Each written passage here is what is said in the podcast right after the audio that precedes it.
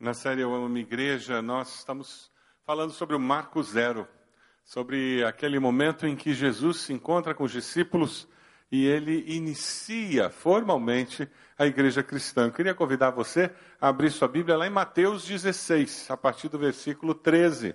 Mateus 16, a partir do versículo 13. Veja se tem alguém perto de você que não tem Bíblia, para que ela possa acompanhar junto com você. Aí na revista tem o esboço da mensagem para ajudá-lo também a acompanhar a mensagem. Você que está no site, você tem condições de estar acompanhando também. Tem o esboço aí mesmo na tela, no seu computador, você pode encontrar. E nós queremos que também essa mensagem fale ao seu coração e abençoe a sua vida. Você já foi fundador de alguma igreja? Você já fez parte de uma ata de organização de uma igreja? Algumas pessoas têm essa experiência.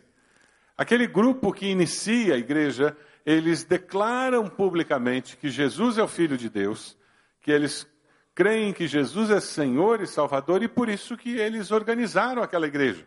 Por isso que eles se reuniram e começaram a crescer, a estruturar a ponto de formalizar a organização de uma igreja. A confissão deles de que Jesus era o Filho de Deus os faz pedras sobre as quais aquela igreja é edificada.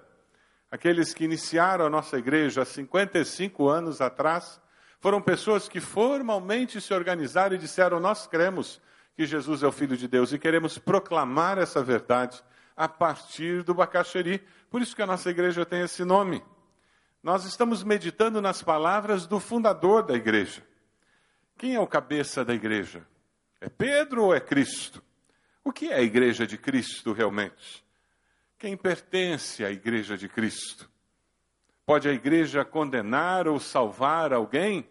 Nós vamos discutir esses assuntos hoje, dando continuidade à mensagem. Caso você tenha perdido a mensagem da semana passada, você pode acessar o nosso site e ouvi-la para que complemente o que nós vamos estudar hoje. Lá em Mateus 16, a partir do versículo 13, acompanhe a leitura, por favor, aí no seu celular, na sua Bíblia. Chegando Jesus à região de Cesareia de Filipe, perguntou aos seus discípulos: Quem os outros dizem que o filho do homem é? Eles responderam: Alguns dizem que é João Batista, outros Elias e ainda outros Jeremias ou um dos profetas. E vocês? perguntou ele. Quem vocês dizem que eu sou? Simão Pedro respondeu: Tu és o Cristo, o Filho do Deus vivo. E respondeu Jesus: Feliz é você, Simão, filho de Jonas, porque isto não lhe foi revelado por carne ou sangue, mas por meu Pai que está nos céus. E eu lhe digo que você é Pedro, e sobre esta pedra edificarei a minha igreja, e as portas do Hades não poderão vencê-la. Eu lhe darei as chaves do reino dos céus. O que você ligar na terra terá sido ligado nos céus, o que você desligar na terra terá sido desligado nos céus.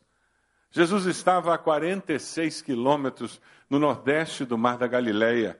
Ele havia ido para um lugar conhecido como Cesareia de Filipe, uma antiga cidade localizada no sopé sudoeste do Monte Hermon, famoso Monte Hermon.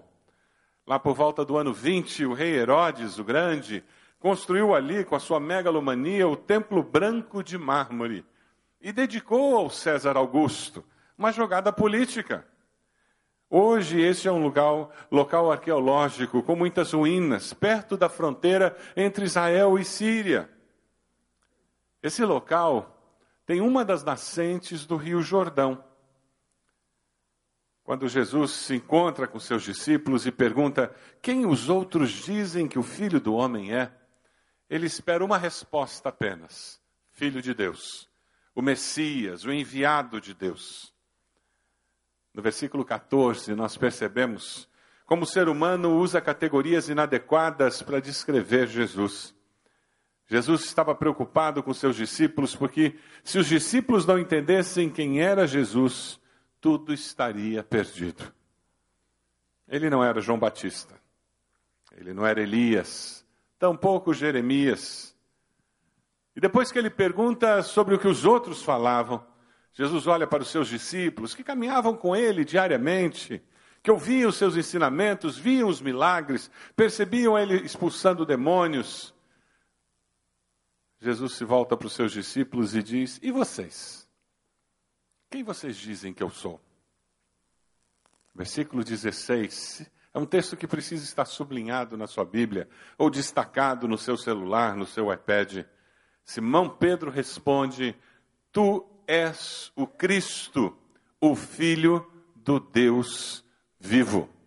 Tu és o Cristo, o Filho do Deus vivo. E eu lhe digo que você é Pedro, e sobre esta pedra edificarei a minha igreja. Jesus faz um trocadilho para dar uma grande promessa.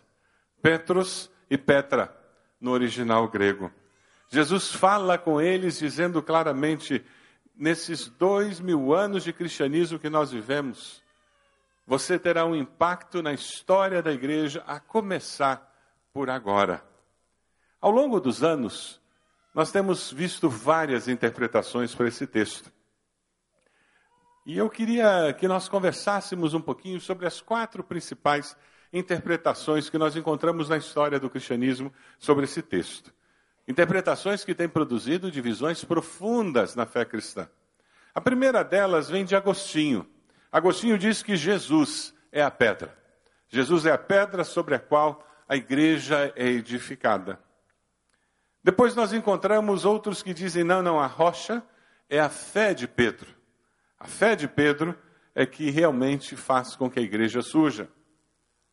Outros, a Igreja Católica Apostólica Romana, coloca Pedro como primeiro papa, dizendo que Pedro é a rocha onde começa a igreja, porque ele confessou. E a quarta interpretação, que para mim faz mais sentido à luz de toda a revelação das Escrituras, a pedra sobre a qual a igreja é edificada é a verdade declarada por Pedro. Jesus é o Filho do Deus vivo. Pedro foi o primeiro ser humano a reconhecer publicamente Jesus como Filho de Deus. Não é esse o momento chave na vida de cada um de nós em que nós passamos a fazer parte do corpo de Cristo, em que nós restauramos o nosso relacionamento com Deus? O apóstolo Paulo em Romanos disse: Com a tua boca confessares a Jesus como Senhor e no teu coração creres que Deus o levantou dos mortos, serás salvo. A pedra sobre a qual a igreja de Cristo é edificada ao longo dos séculos é a verdade declarada por Pedro de que Jesus é o Filho de Deus. Quantos aqui já foram fundadores de uma igreja? Levante a mão aí, por favor. Tem alguém? Olha lá, tem uma porção de gente que já fundou a igreja. A confissão que vocês fizeram naquela época se transformou na pedra sobre a qual a história foi acrescentando pessoas e transformando aquela igreja de um grupinho de cinco para dez, para trinta, cinquenta, cem. Quantos membros tem a igreja que você plantou, que você ajudou a iniciar? Quantas pessoas passaram por aquela igreja fazendo a mesma declaração? que Jesus é o Filho do Deus vivo. Há 55 anos atrás, um grupo de irmãos se reuniu lá na Gago Coutinho, 156, ou 140, perdão. Numa casinha de madeira, eles se organizaram. E a partir daquele grupo de irmãos, olha onde nós estamos. Pedras vivas que foram acrescentadas àquela grupo de pedras pessoas salvas por Jesus. Eu queria ler alguns textos que nos ajudam a entender isso. Efésios 2, 19 e 22. A palavra nos diz, portanto, vocês já não são estrangeiros nem forasteiros, mas concidadãos dos santos e membros da família de Deus. E aí vem a palavra edificados sobre o fundamento dos apóstolos e dos profetas, tendo Jesus Cristo como pedra angular. Jesus é a pedra angular desse edifício, porém nós somos pedras que são colocadas formando todo esse edifício, que testemunha do poder de Deus. Veja o versículo 21. No qual todo edifício é ajustado e cresce para tornar-se um santuário santo no Senhor. Nele vocês também estão sendo edificados juntos para se tornarem morada de Deus por seu Espírito. Pedra angular, eles não tinham concreto, não tinham ferro naquela época, então, quando eles começavam a construir um prédio, eles escolhiam uma pedra grande, sólida, para colocar no canto do prédio.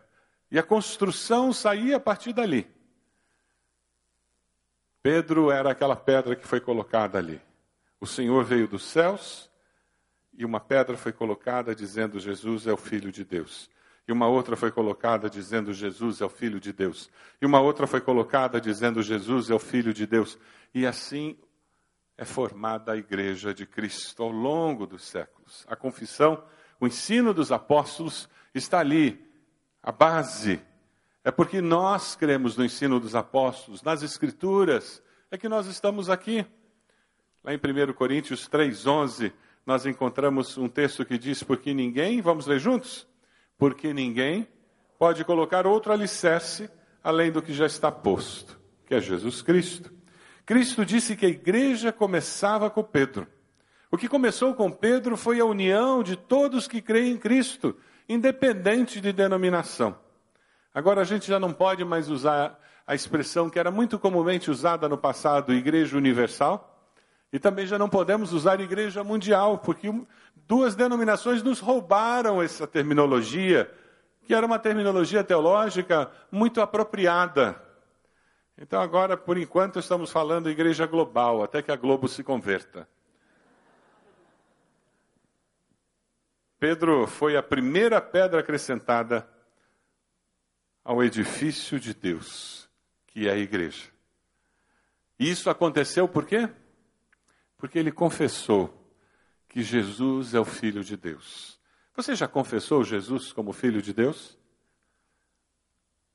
Você já chegou aquele momento na sua vida em que, reconhecendo os seus pecados, reconhecendo a sua incapacidade de garantir um lugar no céu, você declara que Jesus é o Filho de Deus e você precisa que Ele seja o seu Senhor e Salvador? Quando nós entendemos esse texto dessa maneira, fica mais fácil entender versículos 18 e os seguintes. Versículo 18 nos diz: E as portas do Hades não poderão vencê-la, vencer a igreja. O termo Hades na teologia cristã e no Novo Testamento grego é paralelo ao termo hebraico Sheol, túmulo, lugar da sujeira. Aquele lugar onde a cidade de Jerusalém jogava sujeira e tinha um fogo eterno. Era o fogo queimando lixo. E aquele mau cheiro. Hades e Sheol se refere ao lugar dos mortos para os judeus e para os cristãos. Hades é um lugar hostil, mas a igreja de Cristo vence. Lembra do apóstolo declarando que Jesus, quando morreu, naqueles três dias, ele foi até onde? Até o lugar dos mortos. Fazer o quê? Anunciar para aqueles que já estavam mortos que a promessa do Messias de Deus havia se cumprido. Vocês lembram da história do Lázaro e do mendigo? Lázaro, o mendigo e o rico, os dois morrem, um vai parar no seio de Abraão, o outro vai parar no inferno, sofrimento eterno. Os judeus percebiam a vida após a morte com essa divisão. É como se fosse um lugar com uma separação. De um lado, o sofrimento eterno, de outro lado, a presença de Deus que garante vida eterna e alegria eterna. O que a palavra está dizendo é que a morte e o Hades irão no final ser vencidos e atirados no lago de fogo. E só vai sobrar aqueles que estarão com o Senhor, só eles sobrarão gozando da eternidade. A morte, o Hades, será jogado no lago de fogo. Vamos ler juntos Apocalipse? Vamos lá. O mar, o mar entregou os mortos que nele havia. E a morte e o Hades entregaram os mortos que neles havia. E cada um foi julgado de acordo com o que tinha feito. Então a morte e o Hades foram lançados no lago de fogo. O lago de fogo é a segunda morte. Aqueles cujos nomes não foram encontrados no livro da vida foram lançados no lago de fogo. Atos 2, 24 27 nos diz: Mas Deus o ressuscitou dos mortos, rompendo os laços da morte, porque era impossível que a morte o retivesse, falando de Jesus porque tu não me abandonarás no sepulcro, nem permitirás que o teu santo sofra decomposição. Se você vai para a revista e corrigida, na revista e corrigida diz: Pois não deixarás a minha alma no Hades, no sepulcro, no lugar da morte. Essa frase expressa de maneira triunfante o caráter eterno, impossível de destruir, de Cristo e da sua igreja. Mao Tse Tung, quando assumiu a China, mandou os missionários embora, dominou aquela nação, proibiu a fé cristã, proibiu que alguém professasse a fé. E o que aconteceu? A igreja subterrânea chinesa se multiplicou de uma forma absurdamente rápida. E hoje a maior igreja do mundo se encontra na China. Eles agora estão recomeçando a perseguição porque eles estão assustados com o crescimento do cristianismo. Recentemente, na, na mídia evangélica, nós vimos relatos de uma igreja que foi totalmente destruída. E existe uma ordem do Partido Comunista de que sejam retirados todas as cruzes na frente de prédios. Eles não querem que nenhum prédio na China seja identificado com a fé cristã. Pode perseguir o que quiser. A fé cristã jamais, jamais acabará. A igreja do Senhor sempre prevalecerá. Amém? É por isso que nós oramos aqui e confiamos no Senhor para resolver situações da nossa vida. É por isso que nós nos dobramos e choramos e clamamos e intercedemos, porque sabemos que nós somos mais do que vencedores por meio do Senhor. Vamos ler o texto lá de 1 João 4? 1 João 4, 4. Vamos ler juntos? Filhinhos, vocês são de Deus e os venceram, porque aquele que está em vocês é maior do que aquele que está no mundo. Amém? Diga para a pessoa do lado aí, fica firme que nós temos a vitória. Fica firme. Ah, alguém deu mau testemunho, que pena. Perdeu a bênção de de receber um galardão por dar um testemunho, por levar pessoas a Cristo. Mas você continua. Se você encontrou crente encrencado, crente fajuto, falsificado, jogue fora e olhe para a cruz. Amém? Não se deixe abater por isso, não. Sofrendo perseguição, pessoas que não entendem a sua fé, não aceitam a sua fé, tem problema não. Você não quer ser testemunha para o Senhor, não quer exalar o bom perfume de Cristo? O Senhor Jesus foi perseguido, o Senhor Jesus foi morto. Quando nós entendemos esse conceito, de que nós somos vencedores mesmo quando as circunstâncias parecem que nos dizem o contrário. Mas eu sei em quem tenho crido e eu persevero, porque eu sei que o meu Senhor há de me conduzir para a vitória. Aí fica mais fácil entender o versículo 19 desse texto. O versículo 19 diz: eu lhe darei as chaves do reino dos céus. E que você ligar na terra, terá sido ligado nos céus. O que você desligar na terra, terá sido desligado no céu. Isso não tem nada a ver com uma instituição religiosa. Não é a Igreja Batista do Bacaxeri, CNPJ, tal e tal, que liga e desliga alguém do céu. Glória a Deus! Não é a Igreja Católica, não é a Igreja Presbiteriana, não é a instituição que faz isso. Ora, então, o que, que o Senhor Jesus está querendo dizer? Ele falou de uma maneira tão simples que parece que todos eles entendiam. Na mente de um judeu, chaves estavam sempre relacionadas com poder. Você tem que entender que nós estamos numa sociedade em que a maioria das casas não tinha porta. Ou se tinha porta, não tinha chave. Em pouquíssimos lugares Existia a sofisticação e a riqueza que permitia se colocar uma fechadura. Os rabinos diziam que as chaves do nascimento, da chuva e da ressurreição dos mortos pertencem a Deus. O que eles queriam dizer é que o poder para fazer nascer, o poder para fazer chover, o poder para ressuscitar mortos pertence apenas a Deus. Para entender a Bíblia, nós sempre precisamos usar um princípio de hermenêutica muito especial. Procurar a resposta para a Bíblia, aonde? Na Bíblia. A própria Bíblia explica a Bíblia. Esse é o segredo para nós encontrarmos a explicação verdadeira e não nos deixarmos levar pela inteligência humana, pela criatividade da mente humana. Apocalipse 1, 18 nos fala sobre chaves. Vamos dar uma lida juntos? Sou aquele que vive. Estive morto, mas agora estou vivo, para todo sempre. E tenho as chaves da morte e do Hades. O Senhor falando. Veja Apocalipse 3, 7. Vamos lá? Ao anjo da igreja em Filadélfia, escreva: Estas são as palavras daquele que é santo e verdadeiro, que tem a chave de Davi. O que ele abre, ninguém pode fechar. O que ele fecha, ninguém pode abrir. Eu lhes darei as chaves do reino dos céus, o domínio de Deus manifesto sobre as pessoas. O prometido a, a Pedro não tira o direito que só a Cristo pertence. Jesus disse: Eu sou o caminho, a verdade e a vida. Ninguém vem ao Pai senão por mim. Então, o que, que o Senhor estava querendo dizer a Pedro, dizendo que ele tinha chaves, que ele ia abrir, fechar? Qual foi a primeira experiência de Pedro, depois da subida do Senhor aos céus? Lá no templo. Ele prega e mais de três mil se convertem.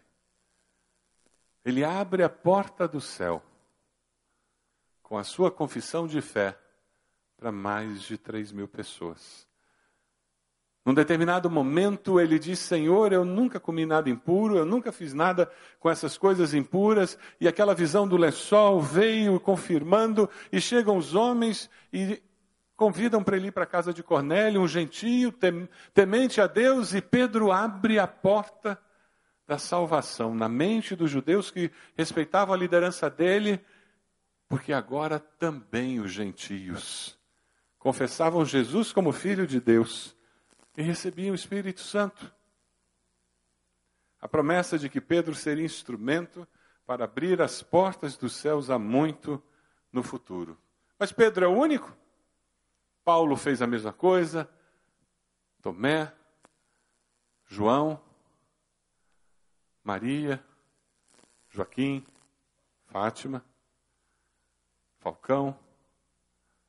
Não é assim?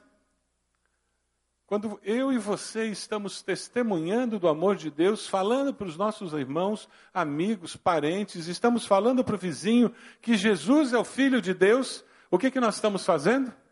Nós estamos abrindo a porta do céu para que ele escolha confiar em Jesus como Senhor e Salvador pessoal. Com seu testemunho, você já abriu a porta do céu para alguém? Você já levou alguém a confessar Jesus como Senhor e Salvador? Você já usou essa chave que pertence à Igreja de Cristo, porque ela tem a mensagem da salvação? Quando você fala de Jesus para alguém, você abre a porta do céu para essa pessoa. Eu li uma historinha que eu achei muito interessante. Um, um homem que trabalhava numa função que o fazia viajar muito pelo exterior, ele chega na agência de turismo e diz: Olha, meu itinerário dessa vez é muito longo. Formosa, Sydney, na Austrália, Auckland, Cidade do Cabo na África do Sul, Tel Aviv, Israel e Amsterdã, na Holanda. A jovem moça no escritório parou assustada e disse: Qual é mesmo o seu destino final? Ele deu um sorriso e disse: O céu. E ela, com a cabeça abaixada, disse: Como é que soletra esse destino? Ele disse: C, E com acento U. E ela começou a digitar no computador e parou e disse: Espera aí, não foi isso que eu perguntei. Ele disse: Ah, não, eu sei que não foi, mas foi isso que eu quis dizer para você. Você não precisa anotar nem fazer reserva. Para essa viagem, eu já tenho a passagem comprada. Já faz alguns anos que Jesus me comprou a passagem. Eu queria saber se você já tem essa passagem para esse destino final. Dois mil anos atrás, alguém resolveu, reservou a minha passagem para o céu. Eu só tive que aceitar. Alguém chegou para mim e disse que existia isso, e abriu essa porta para que eu visse a antessala do céu, eu visse o Senhor Jesus crucificado, ressurreto, e dissesse: Eu me arrependo dos meus pecados. Eu quero, eu quero Eu quero viver eternamente com Ele no céu. E viver aqui com o meu Senhor. Dê uma olhada no versículo 19. Pedro assume a liderança na igreja primitiva, cumprindo o versículo 19, em que ele, como líder, proíbe, permite, ele toma decisões de liderança, porque era esse o conceito quando se falava de ligar e desligar na mente daqueles que o ouviam. Três grandes verdades que eu e você podemos aplicar à nossa vida. A primeira, a igreja de Cristo é edificada sobre aqueles que confessam publicamente que Jesus é o Senhor. Só um coração aquecido pelo Espírito Santo confessa que Jesus é o Senhor. Pedro foi o primeiro a fazer essa confissão. Membros fundadores têm feito essa confissão. Você já faz parte desse edifício de Deus porque você confessou a Jesus como Salvador? Você faz parte de uma comunidade local como a Igreja Batista do Bacaxeri? Você já foi batizado, confessando publicamente que Jesus é o Filho de Deus, obedecendo a Cristo. Quem sabe você está congregando conosco há um bom tempo, mas ainda precisa acertar essa questão, porque você nunca se tornou membro oficialmente daqui. Você nunca definiu que essa era a comunidade onde você ia servir a Deus e abençoar e ser abençoado. A segunda verdade é que a morte já está derrotada. Aleluia! ela não tem poder. Ninguém precisa ter medo da morte. Uma das histórias que eu mais gosto com relação a alguém que está vivendo o prenúncio da morte é a história do pastor Israel da primeira igreja batista de São Gonçalo. Tumor no cérebro, câncer, meses, anos lutando com aquilo. Já bem fraco, não conseguia mais pregar em pé sentado numa cadeira. Num determinado domingo de manhã, ele diz à sua igreja: Eu sei que vocês estão orando pela minha cura. Por favor, continuem. Eu também oro. Mas eu tenho uma certeza no meu coração: que se eu for curado, nós veremos a glória de Deus. Se eu não for curado, eu verei a glória de Deus. Se eu for curado, nós veremos a glória de Deus. Se eu não for curado, eu verei a glória de Deus. Quem foi salvo por Jesus, quem faz parte do edifício de Deus, que é fruto da confissão que Jesus é o Filho de Deus, não tem medo da morte, vive com a segurança de que Deus está com ele. Deus me deu o privilégio de plantar uma igreja. Eu e Edia plantamos uma igreja lá nos Estados Unidos, enquanto fazíamos o doutorado. Irmão Abel Partida era o diácono daquela igreja. Pessoa preciosa, um senhor já de idade. Irmão Abel Partida tinha um testemunho muito lindo. Ele tinha restaurante. E sendo líder na igreja, em determinado momento da sua vida, ele sentiu de Deus que ele tinha que parar de vender bebida alcoólica no restaurante. Disseram que ele ia falir. E ele disse: ou eu vivo pela fé, ou eu vou abandonar minha fé. E ele tomou essa decisão muito difícil. E os anos se passaram, com os filhos na adolescência. Sete filhos eles tinham. Ele disse, pastor, mais uma vez, num tempo de oração, Deus colocou no meu coração que eu deveria fechar o meu restaurante aos domingos, para que eu pudesse ter tempo com a minha família no domingo, para ir à igreja, para ir ao parque, para conviver com eles de uma forma mais mais próxima. Ele disse que ele argumentava com Deus, dizendo: Deus é o dia que eu mais faturo, é o domingo, é loucura. E mais uma vez na sua vida, ele cedeu ao toque do Espírito Santo. Eu conheci aquela família vivendo uma vida com harmonia, vivendo um final de vida com muita tranquilidade financeira ele disse, pastor, é verdade. Eu ganhei menos dinheiro do que eu poderia. Ah, pastor, mas eu ganhei coisas que o dinheiro não compra. Quem sabe é essa a decisão que você tem que tomar. Porque só está preparado para morrer quem está preparado para viver. Senhor, obrigado. Essa era a oração do irmão Abel. Senhor, obrigado por viver com a certeza de que se eu morrer, estarei com o Senhor. E se eu acordar amanhã, o Senhor estará comigo.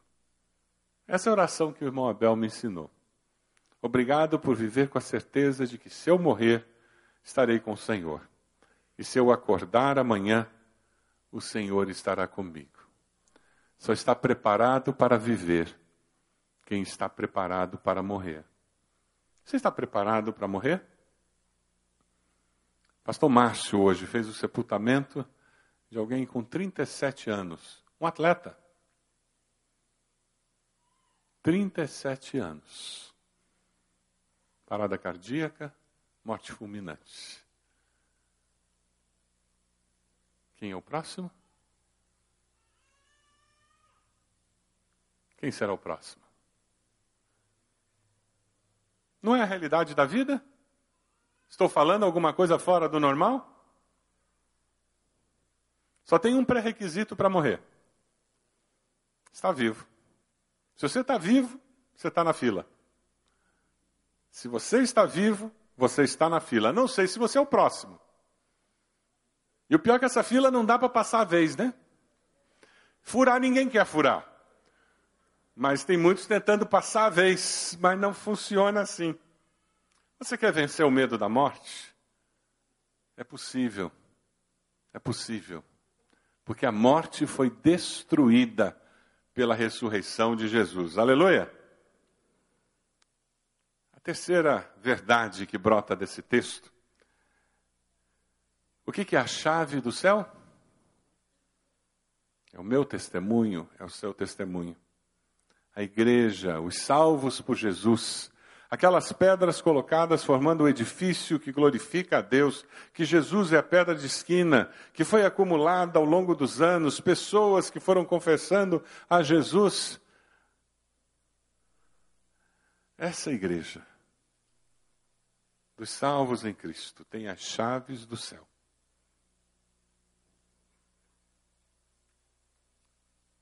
Quando você encontra alguém no médico, você fala do amor de Deus para essa pessoa?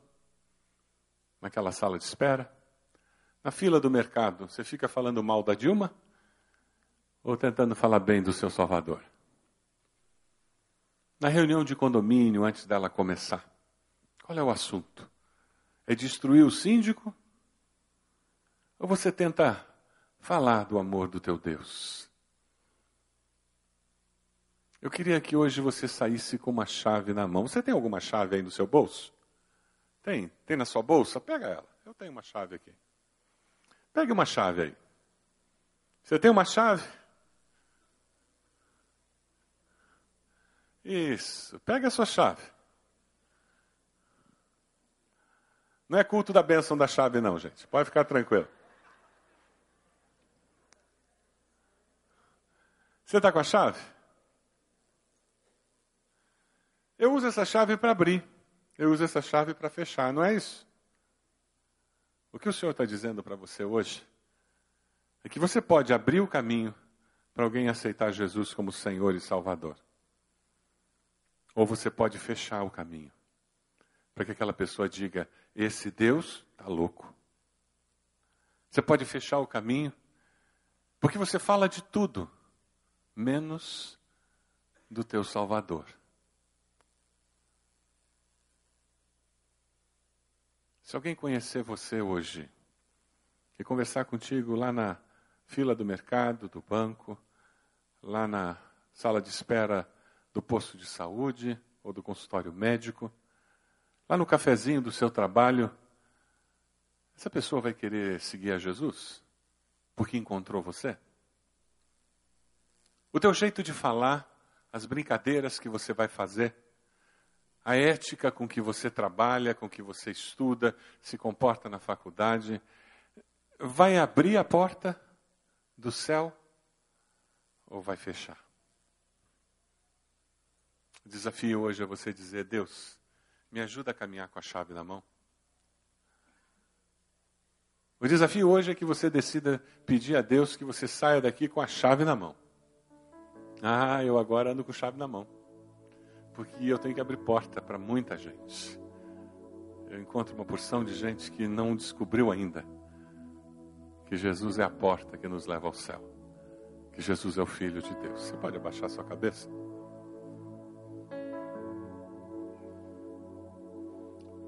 Você decide levar outros a confessar Jesus como Senhor e Salvador? Diga isso para Deus. Você precisa vencer a morte, pelo menos no seu coração, e viver com a certeza de que a vida e vida eterna com Cristo.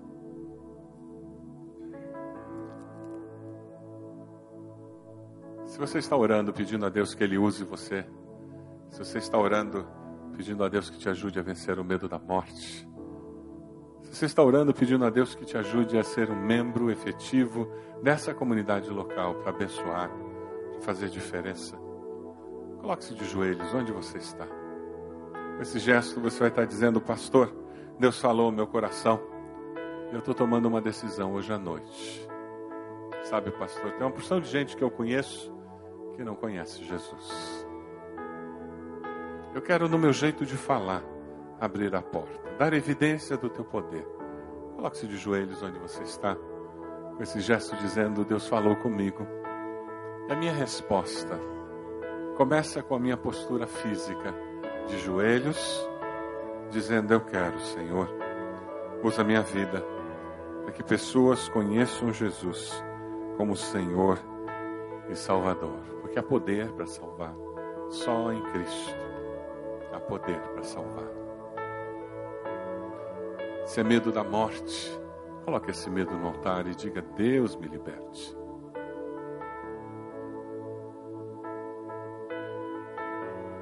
Somos teu povo, Deus. O Senhor está nos vendo. Nós clamamos em nome de Jesus. Que o Senhor use nossas vidas para que muitos conheçam a Cristo e o confessem como Senhor e Salvador. Ó Deus, obrigado pelo privilégio que o Senhor nos dá. Louvado seja o teu nome abençoa-nos. Que aqueles que estão na nossa lista dos sementes, aquelas pessoas com quem nós convivemos, que nós possamos usar a chave do nosso testemunho cristão para abrir o caminho do céu, para que eles conheçam Jesus. Abençoa-nos, ó Deus. É a nossa oração em nome de Jesus.